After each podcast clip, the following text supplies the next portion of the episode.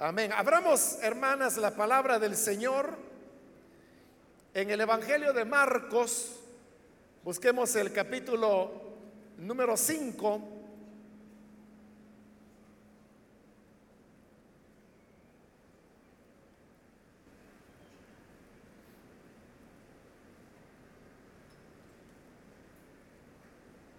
La palabra de Dios en el Evangelio de Marcos, capítulo 5, y versículo 25 en adelante. Pero una mujer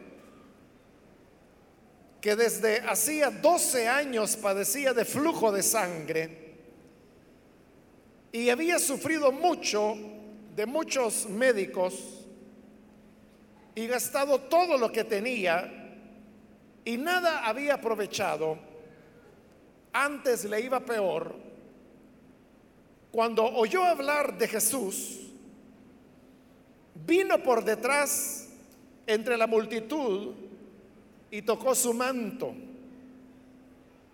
porque decía, si tocare tan solamente su manto, seré salva. Y enseguida la fuente de su sangre se secó y sintió en el cuerpo que estaba sana de aquel azote. Luego Jesús, conociendo en sí mismo el poder que había salido de él, volviéndose a la multitud, dijo, ¿quién ha tocado mis vestidos? Sus discípulos le dijeron, ¿ves que la multitud te aprieta y dices, ¿quién me ha tocado? Pero él miraba alrededor para ver quién había hecho esto. Entonces la mujer, temiendo y temblando, sabiendo lo que en ella había sido hecho, vino y se postró delante de él y le dijo toda la verdad. Y él le dijo, hija, tu fe te ha hecho salva, ve en paz y queda sana de tu azote. Amén, hasta ahí vamos a dejar la lectura. Pueden tomar sus asientos, por favor.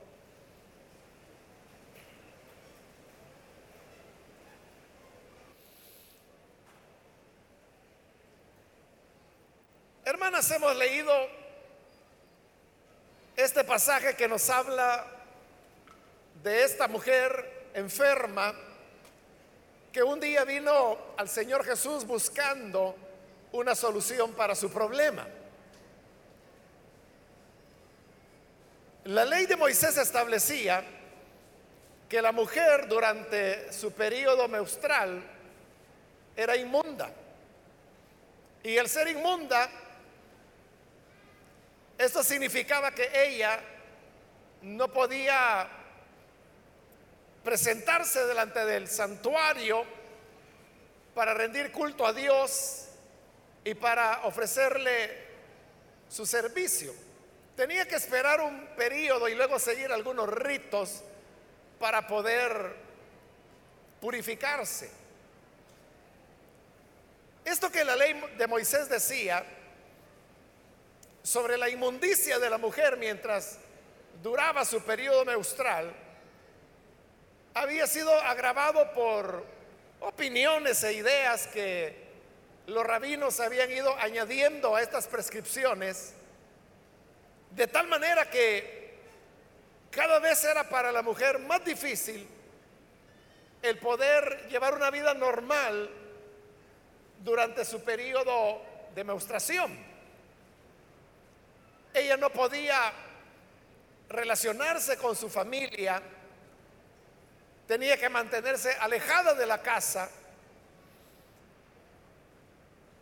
y no podía tocar ningún objeto porque todo aquello que ella tocara quedaría contaminado y ya no podría ser usado por otras personas. Es por eso que todos trataban de evitar a una mujer que estuviera en su periodo menstrual. La mujer tenía que tener sus propios artículos de uso como su vaso, su plato, que eran objetos que, que nadie podía tocar sino solamente la mujer cuando se encontraba en esta condición.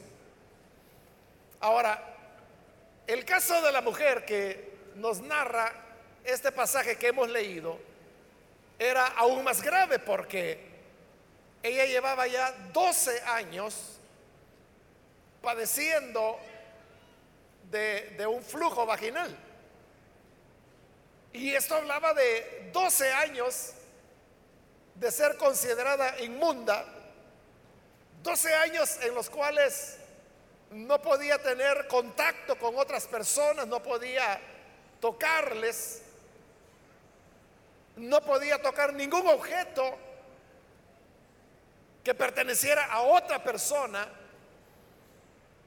y tampoco podía realizar actividades cotidianas como por ejemplo cocinar o tocar el pan, porque si lo hacía, estos alimentos quedaban contaminados. Pero también el agua, que no era muy abundante en la tierra de Israel, era considerada como un elemento sagrado. Y por eso es que una mujer como ella no podía acercarse a las fuentes de agua. Tareas sencillas como por ejemplo lavar la ropa o incluso bañarse, eran elementos que se le dificultaban a esta mujer porque las personas evitaban que ella pudiera llegar a, los ríos o a los manantiales bajo el temor que fuera a contaminarlos. No se nos dice nada sobre esta mujer, si ella era casada o si tenía hijos o hijas, no se nos dice nada. En el supuesto de que hubiese sido una mujer casada, ella no habría podido tener trato marital con su esposo durante todos esos 12 años, ya que la ley de Moisés prohibía enfáticamente que los hombres tuvieran relaciones sexuales con mujeres cuando tenían algún tipo de flujo vaginal. Si la mujer hubiera estado casada, lo más probable es que después de 12 años ella había perdido ya su matrimonio, pues ningún hombre iba a estar esperando tanto tiempo, no solamente por el hecho de tener trato marital con su señora, sino que lo que era más importante, poder embarazarla y tener hijos, que era al fin y al cabo lo que las personas buscaban en la época, porque el hecho de tener un hijo varón era esencial para asegurar la herencia. De manera que tenemos que la vida de esta mujer era complicada desde el punto de vista doméstico, no le permitía tener un matrimonio,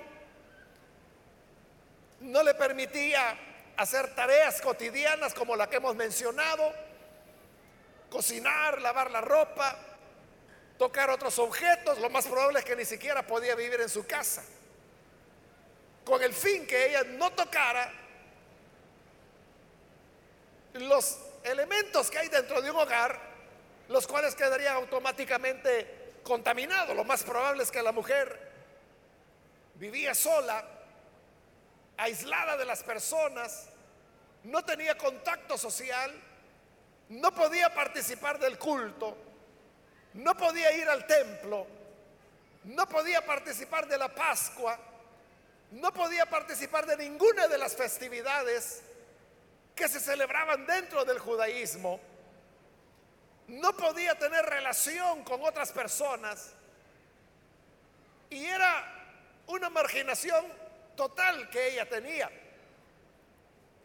social, religiosa, familiar, marital, en todos los aspectos, ella era vista como una plaga con la cual nadie se quería relacionar.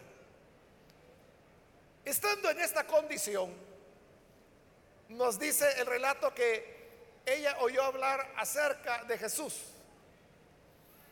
Y seguramente vinieron a ella historias que hablaban de cómo Jesús hacía maravillas, sanando a los enfermos, liberando a los endemoniados, que son los dos aspectos en los cuales el Evangelio de Marcos hace mayor énfasis.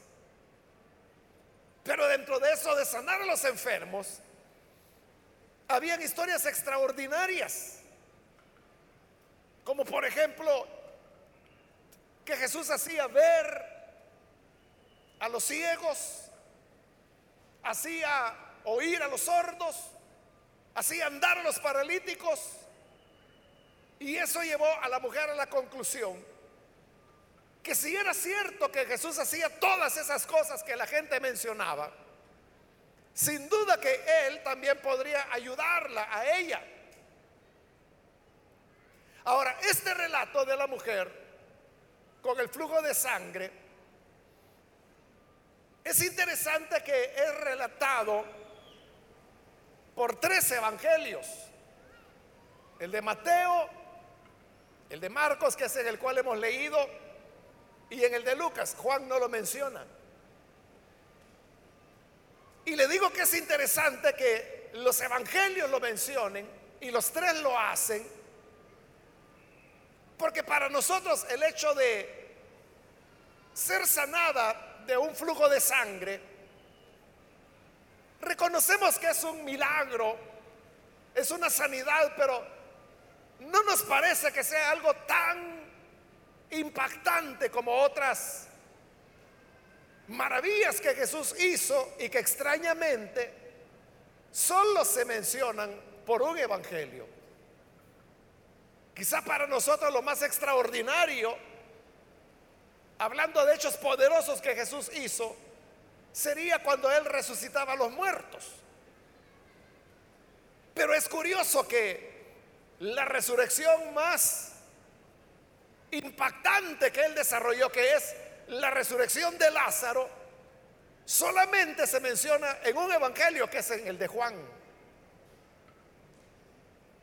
Pero también hay otra resurrección que el, Señor hizo que es la resurrección del hijo de la viuda de Naín. Una auténtica resurrección. Pero curiosamente, solamente es relatado también por un evangelio, el de Lucas. Entonces, si las resurrecciones para nosotros son impactantes, y uno podría fácilmente clasificarla como de las cosas más maravillosas que el Señor hizo. Llama la atención que para los evangelistas no fueron esas resurrecciones tan trascendentales como la sanidad que hizo de esta mujer con flujo de sangre. A pesar que, como dije, una sanidad de flujo de sangre aunque tuviera 12 años, para nosotros lo vemos como, está bien, gracias a Dios, maravilloso, pero no tan grande como una resurrección. Sin embargo, lo que más impactó a los redactores de los evangelios no fueron las resurrecciones, que solo uno de ellos las recogió sino que lo que más les impactó fue la sanidad de esta mujer, que he recogido el relato por tres de los evangelios. Entonces, ¿qué era lo que los redactores de los evangelios vieron en esta sanidad? Que les haya impresionado mucho más que las resurrecciones que hemos mencionado. En realidad, lo que les impresionó a ellos no fue tanto el milagro en sí, que es en lo cual nosotros ponemos la atención. Porque cuando leemos el relato nos centramos en el tema de la sanidad que ocurrió cuando la mujer tocó el borde del manto del Señor. Pero no es eso lo que impresionó a los redactores. Lo que les impresionó fueron las condiciones que rodeaban a la sanidad. Y esas condiciones son las que estaba describiendo anteriormente cuando mencionaba cómo esta era una mujer rechazada, marginada, estigmatizada, que nadie quería acercarse a ella y que todos la consideraban un peligro para la pureza ceremonial de toda la comunidad. La mujer misma sabía que ella estaba en un problema porque por las historias y narraciones que había escuchado acerca de Jesús, ella sabía que Jesús podía hacer algo por ella. Pero ¿cómo buscar la ayuda de Jesús? Ella pensaba que si se presentaba delante de él, el Señor lo que iba a hacer es dar la vuelta e irse, salir prácticamente huyendo de ella, como hacían todas las personas que simulaban no haberla visto, que hacían todo lo posible por alejarse de ella, evitarla. Y eso ella lo había vivido por 12 años. Consecuentemente su idea era que Jesús también iba a tratar de evitarla. Iba a huir de ella. Entonces, para ella no había manera de presentarse delante del Señor y pedirle que la sanara. Sobre todo porque en la época se consideraba indecente que una mujer hablara a un hombre en público. Y siempre había gente con el Señor. De manera que ella no podía hacer eso. ella reflexionó y pensó, como no le puedo hablar, no puedo pedirle lo que necesito. Yo creo, dijo ella, que si tan solo tocara una parte de él, aunque sea el borde de su manto, yo creo que sanaría. Pero eso representaba otro problema. Y es el que estábamos describiendo que de acuerdo a la ley y las costumbres, todo aquello que tocara una mujer con flujo de sangre, inmediatamente quedaba contaminado, inmundo. Y tocar la ropa del Señor significaba hacerlo inmundo a Él. Por eso es que toda la gente lo evitaba. ¿cómo podía ella resolver ese conflicto? Por un lado, su fe. Si tan solo tocara el borde de su manto, sanaría. Pero si lo toco, lo voy a contaminar. Y si lo contamino, él se va a molestar, se va a enojar. Y quizá alguna cosa peor me vendrá.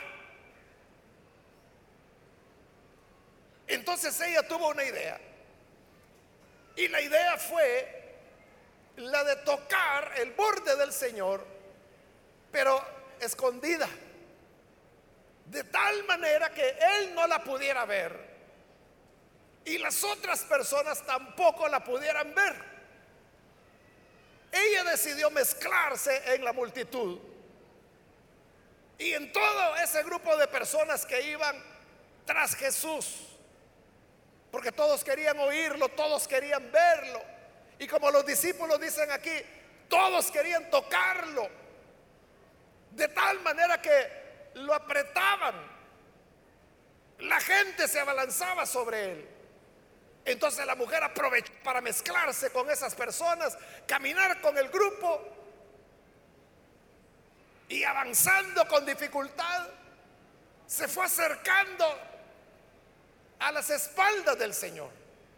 Eso de llegar por las espaldas era intencional. Era la manera que ella buscaba para que Jesús no la viera.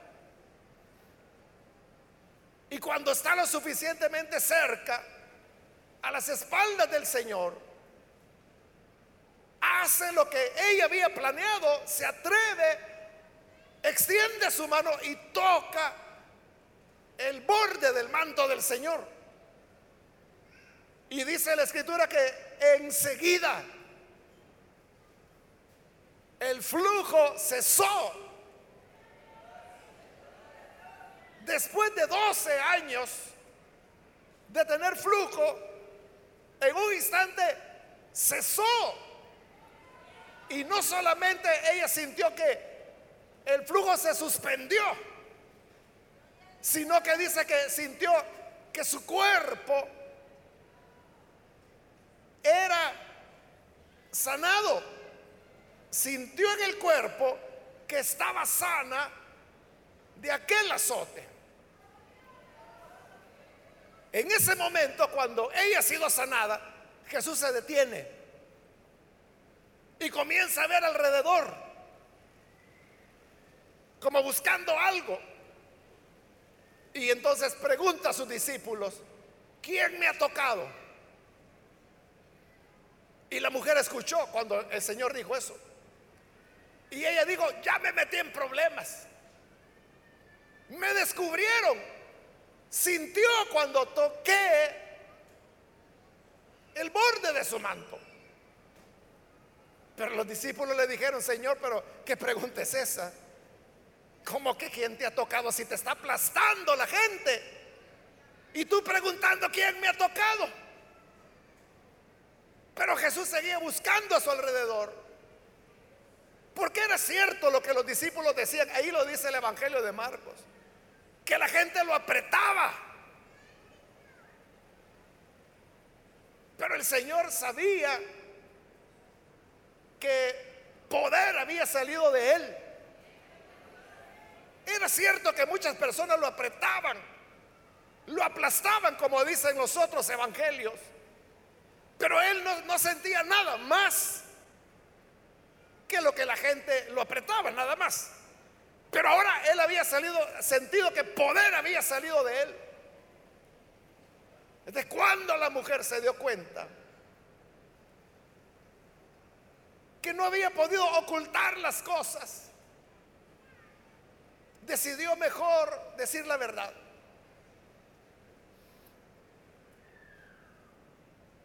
Y así es como dice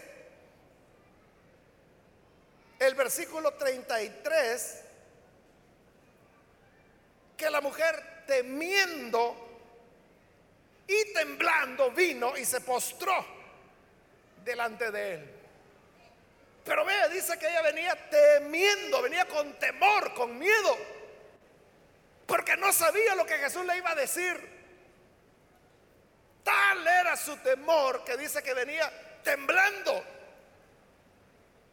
como el niño que sabe que ha hecho algo malo y que lo que le espera es el regaño de su padre o de su madre.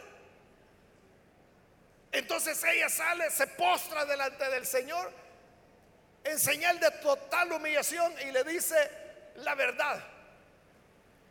Y lo dice delante de todos. He tenido flujo de sangre durante 12 años. He ido a muchos médicos. Gasté todo mi dinero en buscar médicos. Y ellos me hicieron sufrir mucho. Y me fue peor porque cada vez me agravé más. De manera que pensé, voy a ir detrás de Jesús. Me mezclaré entre las personas. Y sin que Él se dé cuenta, tocaré su manto. Y lo toqué. Y al tocarte,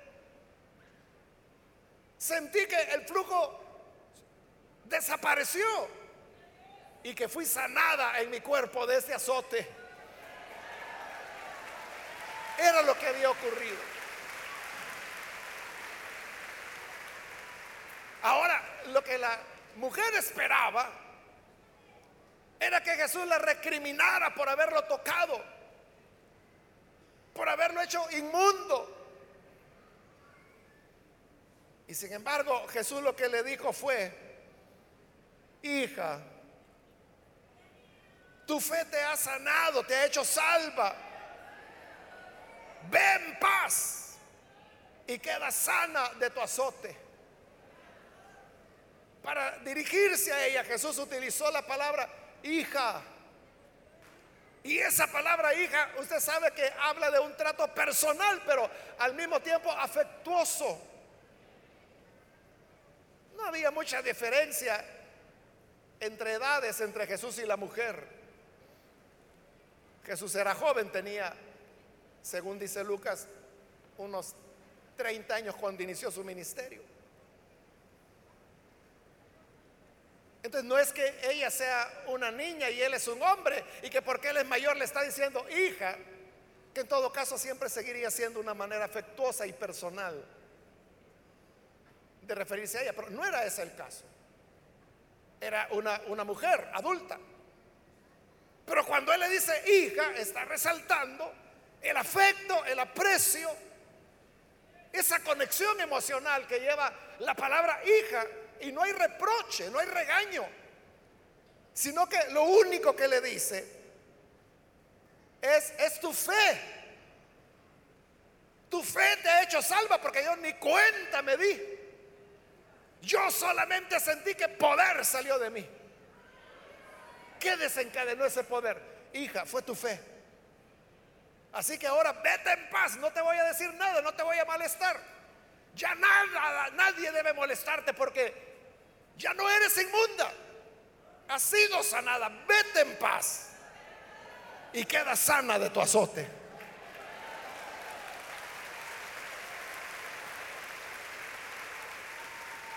Ahí es donde la historia termina.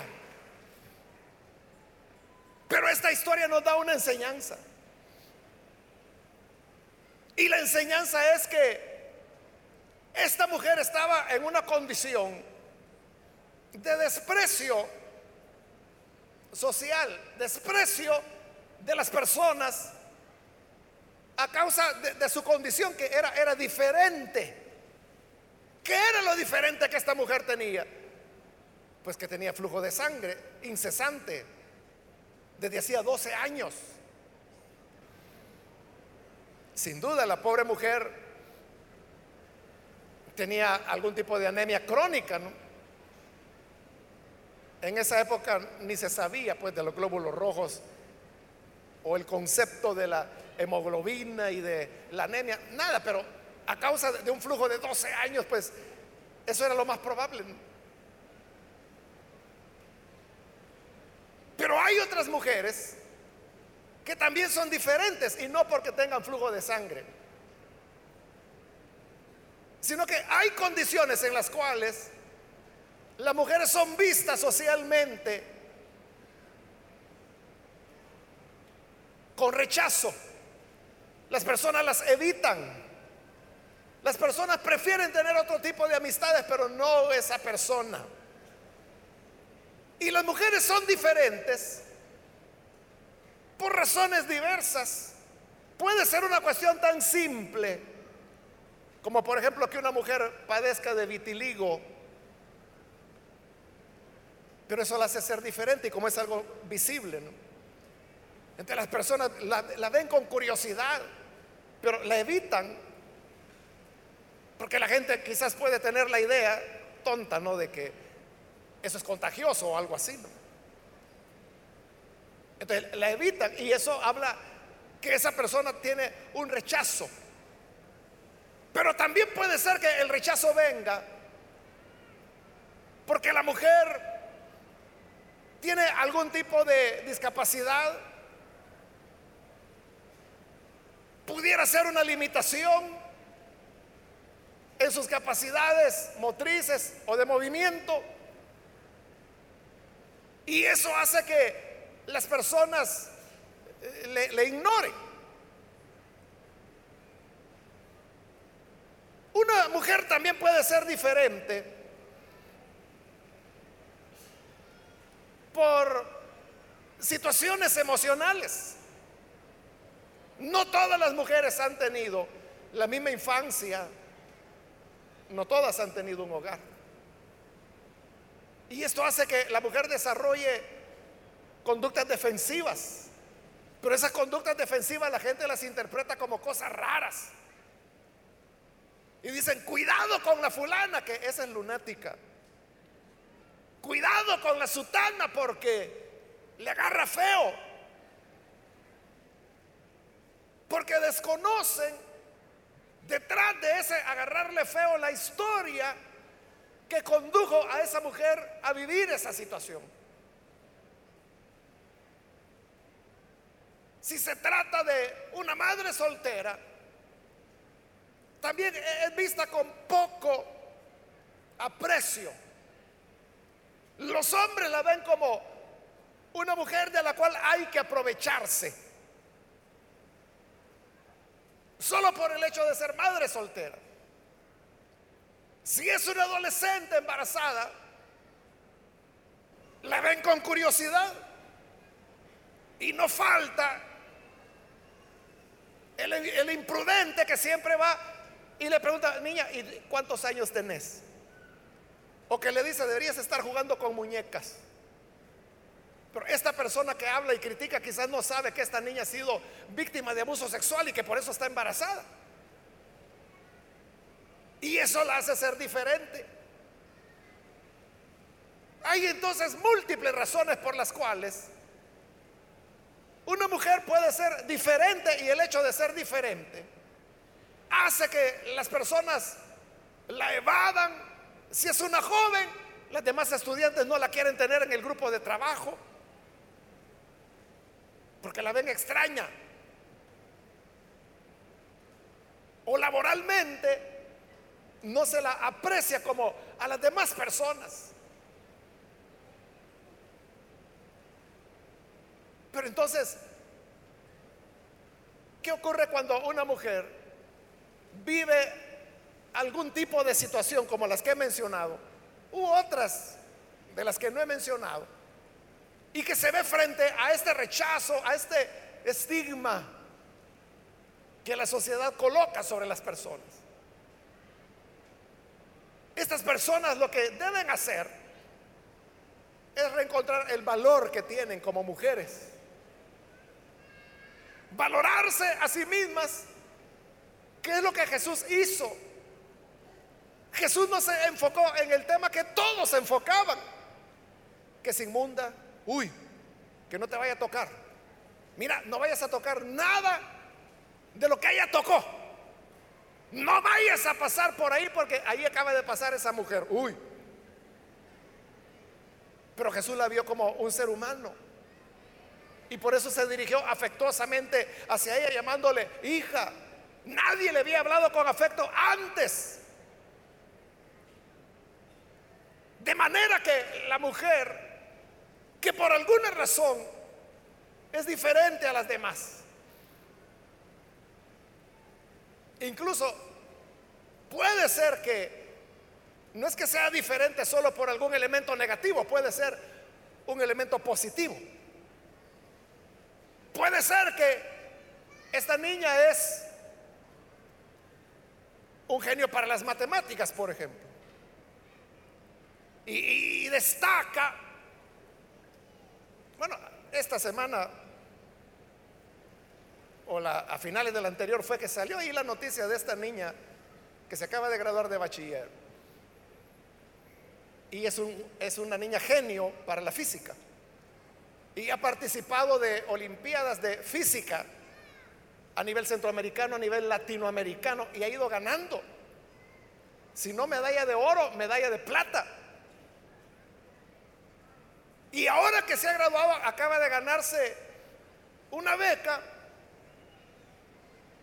en, el MIT, que es el tecnológico de Massachusetts, que es una de las entidades más prestigiosas en el mundo, precisamente en el campo ese de la física. la becan y se la llevan, ella allá va a vivir, allá va a estudiar. Porque es un genio para la física esta niña.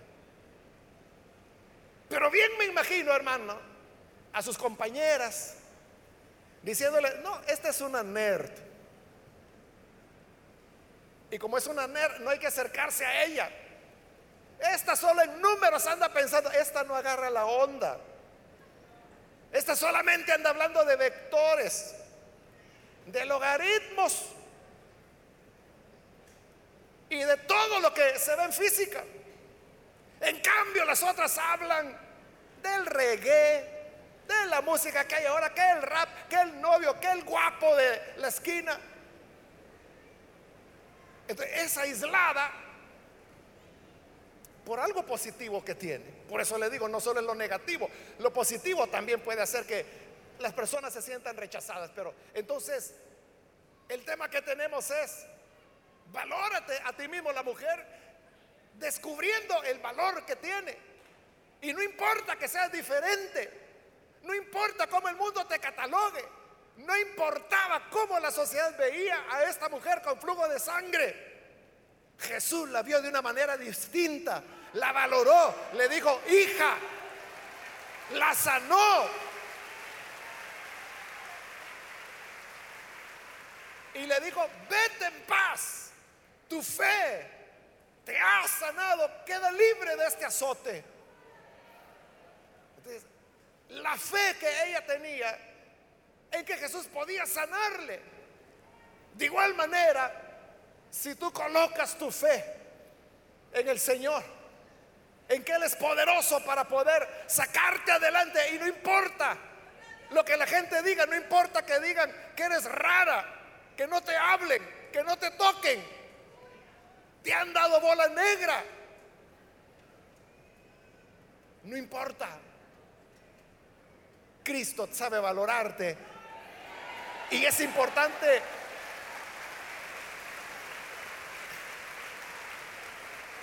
es importante que aprendas a valorarte como Él te valora. Pueden haber diferencias, no todos los seres humanos somos iguales, pero ese no es motivo para que pierdas tu autoestima y que pienses que eres una fracasada, que nunca vas a llegar a hacer nada en la vida, porque algunas son diferentes, como dije, no solo en elementos físicos o fisiológicos, algunas son diferentes también psicológicamente. Porque de niña las maltrataron. Le dijeron inútil, manos aguadas. Vos lo que vas a hacer es vendedora de tomates, prostituta vas a ser. Y eso hirió tanto el corazón de la niña que ahora, ya mujer, es insegura. Le cuesta tomar decisiones. Cree que todo lo que ha hecho lo hizo mal. Piensa que las demás personas son mejores que ella. Y en ese sentido es diferente. Pero debes aprender a valorarte y aprender a reconocer lo que Jesús cuida, valora en cada persona. Y lo que Él cuida y valora es en primer lugar lo que la mujer es en sí misma.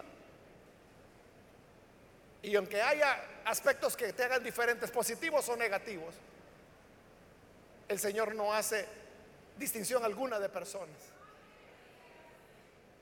A todas las llama hijas, a todas las valora, a todas les reconoce la fe que tienen, a todas les declara libre del azote.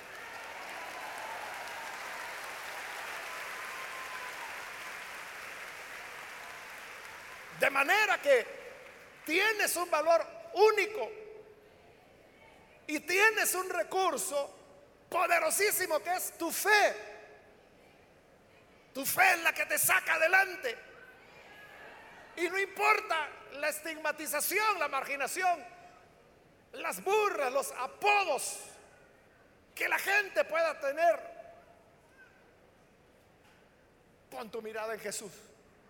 Y que no te importe, como a esta mujer ya no le importó meterse en medio de la multitud Ella tenía su mirada clara, su plan de lo que iba a hacer. Caminó a las espaldas de Jesús, se acercó, luchó porque no era fácil caminar en medio de esa multitud hasta que tocó el borde de su manto y el milagro fue hecho.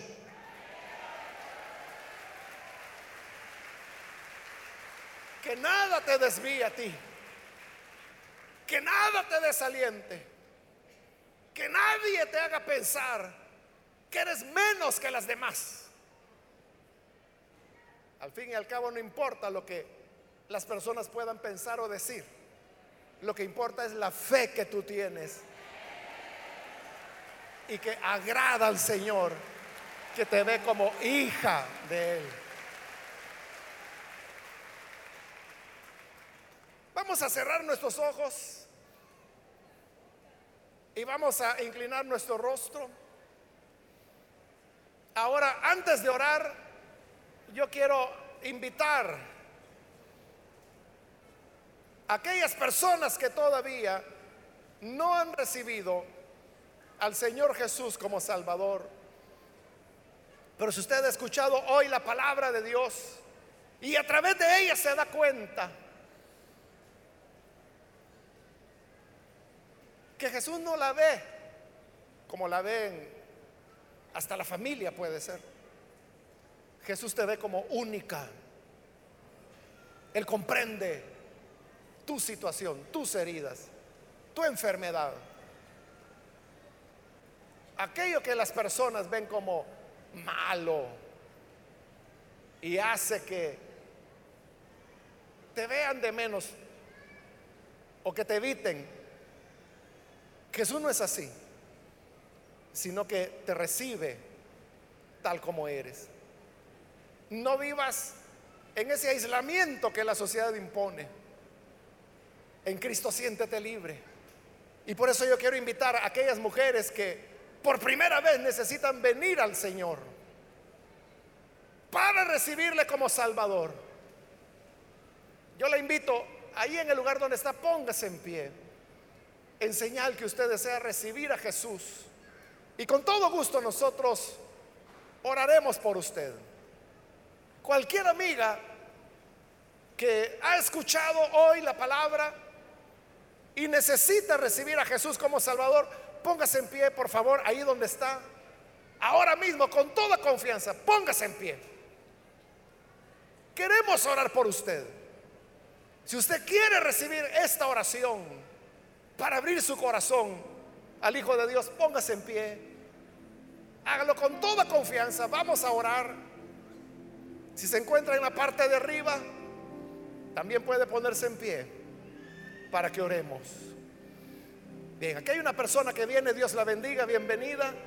Alguien más que necesita pasar, puede ponerse en pie.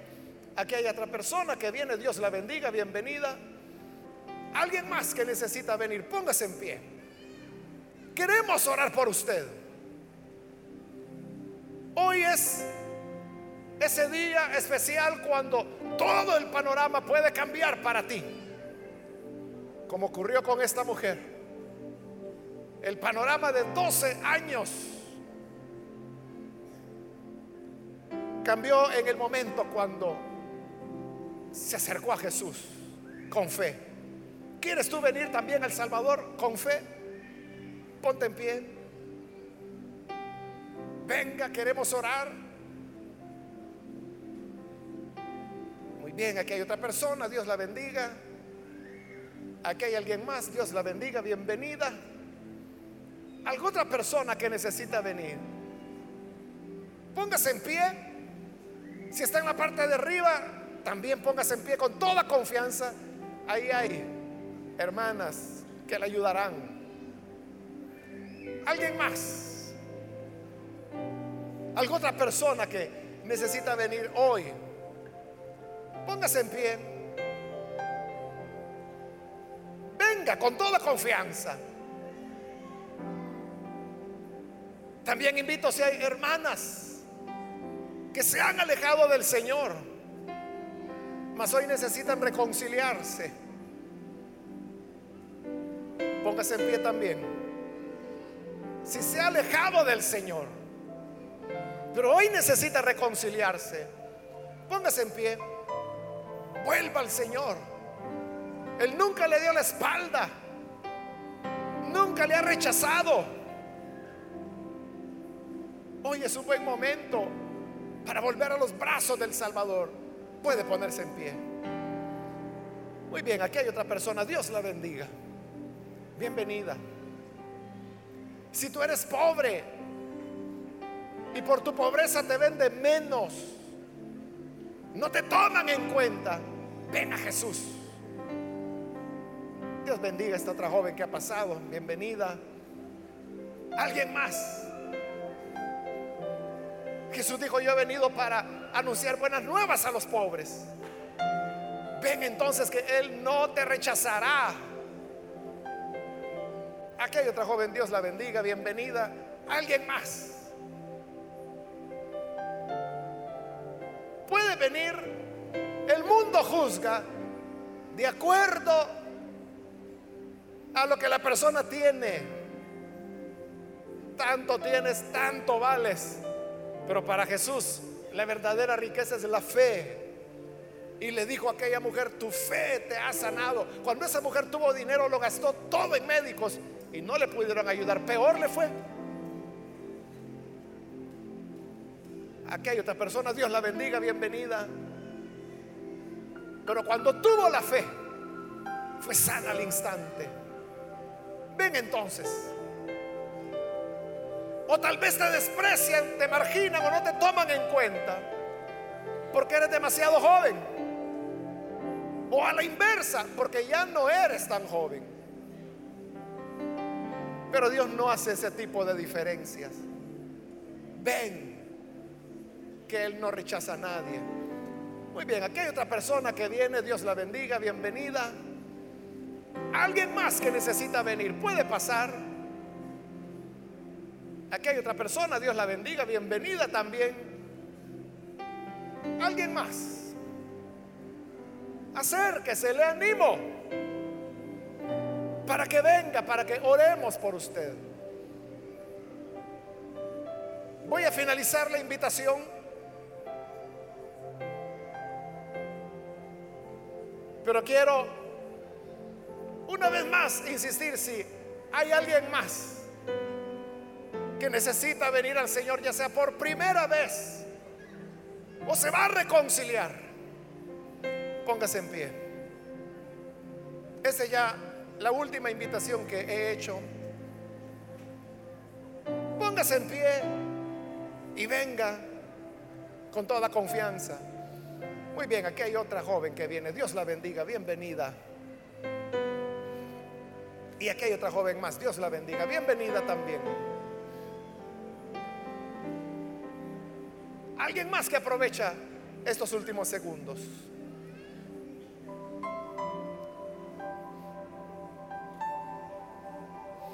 Muy bien, aquí hay otra persona. Dios la bendiga. Sea bienvenida.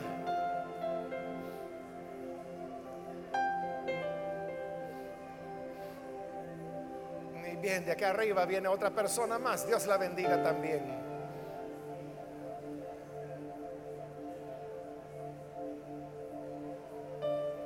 Qué bueno es el Señor, que no desecha, no desprecia a nadie, sino que su amor es incondicional. Para usted que nos ve por televisión, también le invito a que se una con estas personas, reciba al Señor, ore con nosotros. Padre, gracias te damos por cada persona que está aquí al frente como también, Señor, aquellos que a través de televisión, radio o internet se unen en esta oración para recibirte como Salvador. Te pedimos, Padre, que puedas salvarles, perdonarles. Gracias, porque lo despreciado del mundo es lo que tú escogiste para humillar al mundo. Y gracias por las personas que hoy te buscan a ti y que encuentran en ti su valor, su respuesta, la salida a lo que buscan. Bendíceles en gran manera, en todos los aspectos de sus vidas, que puedan ser protegidos y guardados. Guárdala, Señor, y puedan sentir tus brazos de amor, que las acogen, las reciben y así su valor pueda ser descubierto, aceptado y conservado. Es nuestra petición por Jesucristo nuestro Señor, a quien damos toda gloria. Amén. Amén.